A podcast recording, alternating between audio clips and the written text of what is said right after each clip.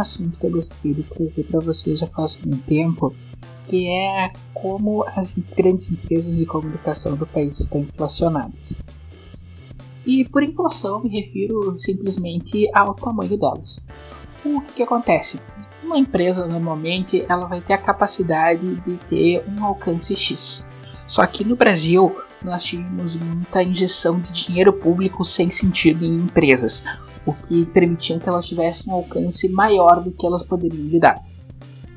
O resultado disso é um quadro de funcionários muito amplo e uma influência grande o suficiente para intimidar a concorrência, porque é difícil para você que não tem dinheiro ou tem uma renda consideravelmente menor competir com essas empresas grandes que, mesmo se fizerem tudo errado, vão ter sempre um salvaguarda do governo. O que está acontecendo agora no Brasil é que, como o atual governo cortou, digamos, essas bolsas de jornalismo, que é aquilo que a gente costuma se referir como a fonte secou, as empresas estão sendo obrigadas a retornar ao seu tamanho original. O exemplo mais clássico disso é a Globo, que está demitindo funcionários, alterando as regras, os contratos com os que ficam e reduzindo os salários. Qual é a retórica que essas empresas costumam dizer nesses casos?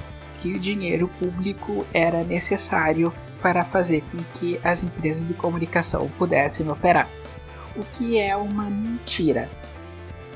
Os, se vocês pegarem nos Estados Unidos, onde a concorrência é bem mais braba, vocês verão que não existe uma emissora de TV tão grande e tão onipotente quanto a Globo. Existem emissoras na costa leste, existem emissoras na costa oeste, existem TVs menores com competitividade em cidades pequenas e nenhuma empresa é hegemônica ao nível nacional. Agora vamos pegar outro exemplo que é na, na, Inglaterra. A BBC, que é a TV estatal, praticamente domina o mercado. E vocês podem entender aí o, o ponto que eu quero chegar. Com a falta de dinheiro público, as empresas vão ter que reduzir suas operações até um ponto em que ela seja financeiramente sustentável.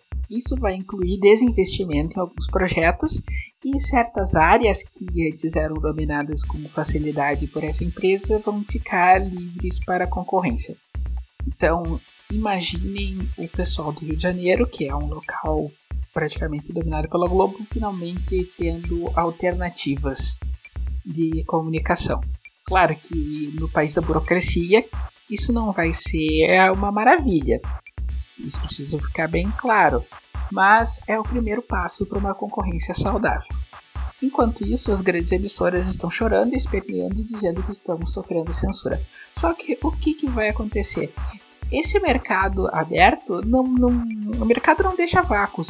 Então, tem muito espaço para novas e pequenas empresas empreenderem nesse, nesse ramo, fazerem dinheiro e levarem mensagens com outros tipos de valores, outras ideias para um público que está ansioso por recebê-las, que nada mais é que livre mercado.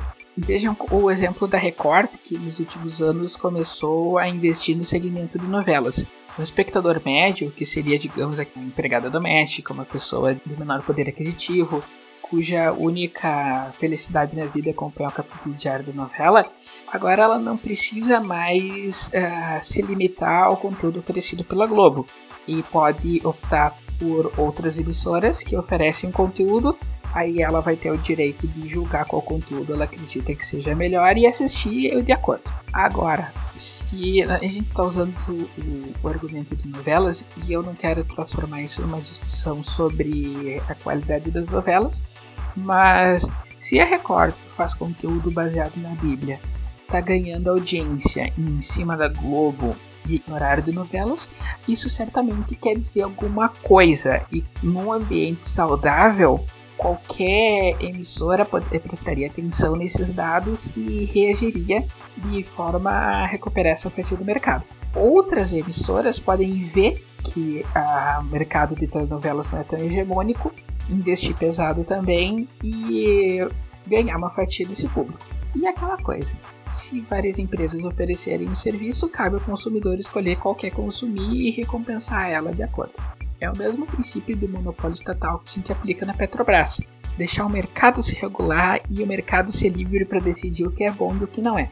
Nesse cenário, no cenário hipotético, eu admito que a, as empresas são recompensadas por fazerem as coisas direito e penalizadas por não fazerem.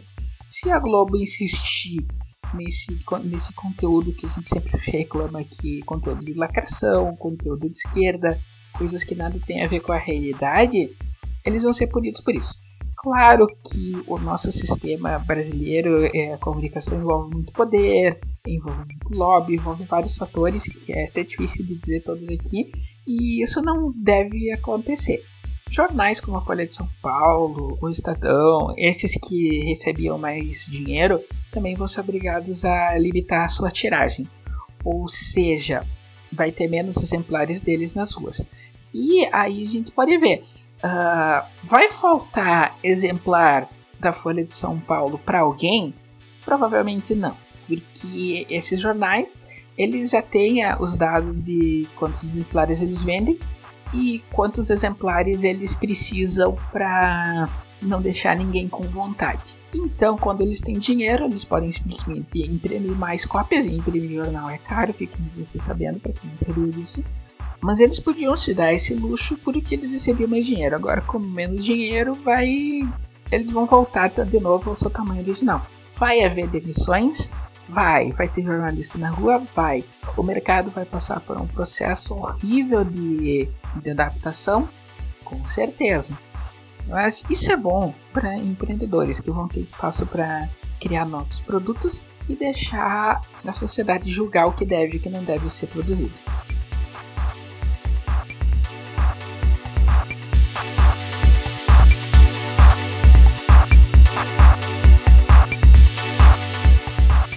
A proposta inicial era terminar esse episódio com uma reflexão sobre o jornalista no meio desse turbilhão, mas por ser um assunto complexo, nós vamos deixar ele para um outro momento. Se você gostou desse conteúdo, lembre-se de mostrá-lo para alguém que ainda não conhece e se inscrever nos canais como o Spotify e o YouTube. Todos os links estão na descrição. Obrigado a todos e vejo vocês na próxima.